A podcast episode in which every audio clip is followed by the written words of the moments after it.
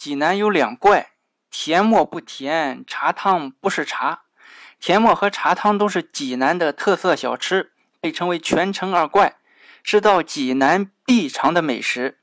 甜沫，你要是以前没吃过，乍一吃可能有点不习惯。它的主体是小米磨成粉，熬成糊状的粥，辅料再加入花生、豇豆、菠菜、粉丝、豆腐皮，调料呢加入油盐胡椒面。从组合的程度上看，有点像八宝粥，但它不是甜的，是咸的。除了味道不同，八宝粥里面主要是谷物吧，甜沫里面的组合就无限了，有五谷杂粮，有蔬菜，有豆制品，有粉丝，有的商家放点肉丝也是可以的。可以说，甜沫是集大成者，充分体现了劳动人民对美食的包容性。可谓是甜沫在手，天下我有。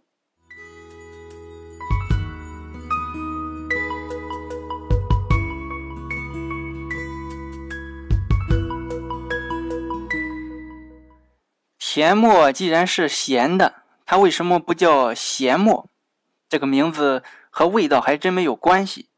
以前济南的小吃店把粥做好了，都会问客人：“甜点沫？”意思就是，你还想往粥里加点什么吗？跟这个煎饼果子要不要加个鸡蛋、加个肠一个意思？怎么还有这种操作？粥里边还能随便加东西啊？可以，民间小吃顽强的生命力来自需求。入冬了，天空还飘着小雪。傍晚，济南城的小吃摊坐下一个人。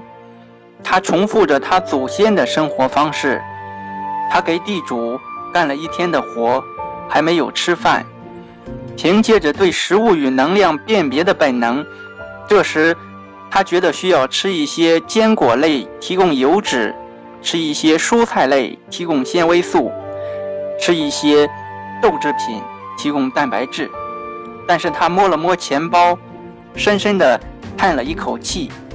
这些钱只够买两碗粥的，根本无法炒几个菜。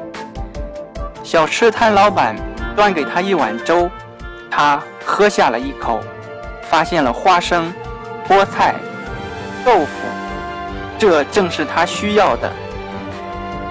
老板看着他笑了笑，还甜点么？此时人世间最真诚的爱。荡漾在整个济南城。以前人都穷，吃饱饭都困难，但是济南人又想吃饱饭，又想均衡营养，还想一饱口福，因此甜沫的出现呢，并不奇怪。因为询问还甜的沫，时间长了，就称这种粥叫甜沫，慢慢的演变，就成了现在食材相对固定的。济南名吃甜沫。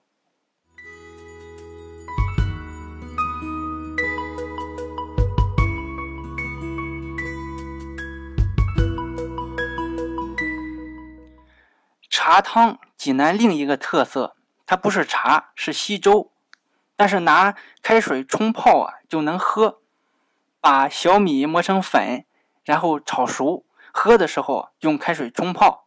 纯小米粉是没有味儿的，再撒上研磨后的芝麻、花生、瓜子、核桃来调味，喝一口满口余香，既解渴又补充能量。这是茶汤，不是茶。济南除了上面的全城二怪，还有很多奇怪的地方，比如解放桥不见桥，无影山没有山。济南还有一怪，就是见面喊老师。有个外地人来济南超市购物。收银员问：“老师有会员卡吗？”那个人愣住了，心想：“我没有这个学生啊，姑娘，你认错人了吧？我不是你老师。”这就闹笑话了。济南人称呼陌生人啊，都叫老师，就是老师的儿化音。怎么称呼陌生人是一件很难的事情，叫大哥、小姐、同志，有歧义。叫哥哥姐姐叔叔阿姨，万一误判了年龄啊，我有那么老吗？叫侄子孙子啊，这没有这样叫的。济南人啊，叫老师是孔孟之乡，三人行必有我师。不轻浮，还通用，这一点是比较高明的。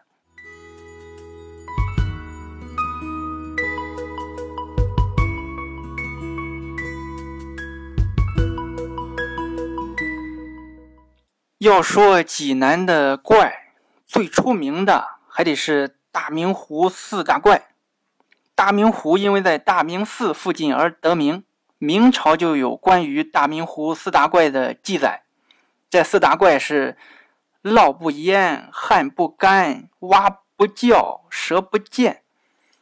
前两个好理解，涝不淹、旱不干，下多大雨，大明湖的水都不涨；不管多旱。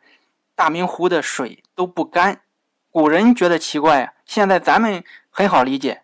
首先说水不涨，大明湖的水流到小清河，小清河就是一条防洪灌溉用的河流，水直接排到渤海，所以淹不了。再说它旱不干，大明湖的水源自于济南的众多泉群，除非这些泉都干了，否则大明湖不会干。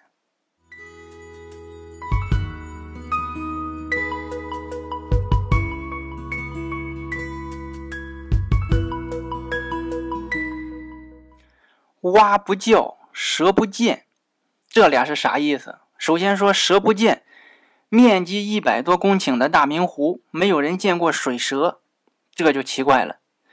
再说蛙不叫，大明湖里有蛤蟆，但是不叫。你要是把其他地方会叫的蛤蟆扔过来，来大明湖，它就不叫了。这还有一个传说，说乾隆皇帝下江南，路过济南，住在大明湖边上。大明湖里这些修炼了很多年的蛇呀、蛤蟆呀，可坐不住了，都想见真龙天子一面，噼里啪啦都来凑热闹。蛇也爬出来了，青蛙也呱呱乱叫。乾隆中午午休，被吵醒了。乾隆很苦恼，怎么这么吵闹？正好刘墉在身边。刘罗锅说：“这是大明湖的各路小仙要给万岁爷来行礼。”乾隆说：“不用了，下旨。”让他们回去吧。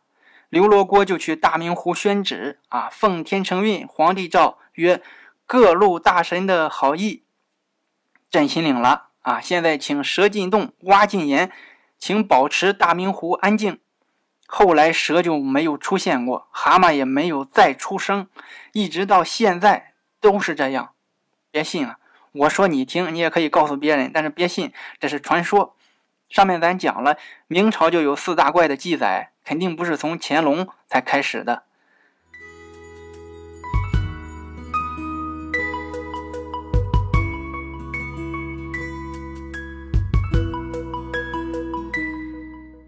关于蛙不叫，蛇不见，好多人做过研究，有的说是水温低，有的说是水中有矿物质，有的说是大明湖是深水湖。啊，这些都是猜测，也很容易被反证。我倒觉得，不管什么原因，肯定是蛙蛇受到了抑制，蛙发情才叫。它在大明湖无法发情，那么就不会叫。而蛇呢，待不住，也就搬家了。但是到底他们是受了什么抑制呢？原因不好说，可能是房价太高。这里是济南，我是小韩，下次再会。不亮惜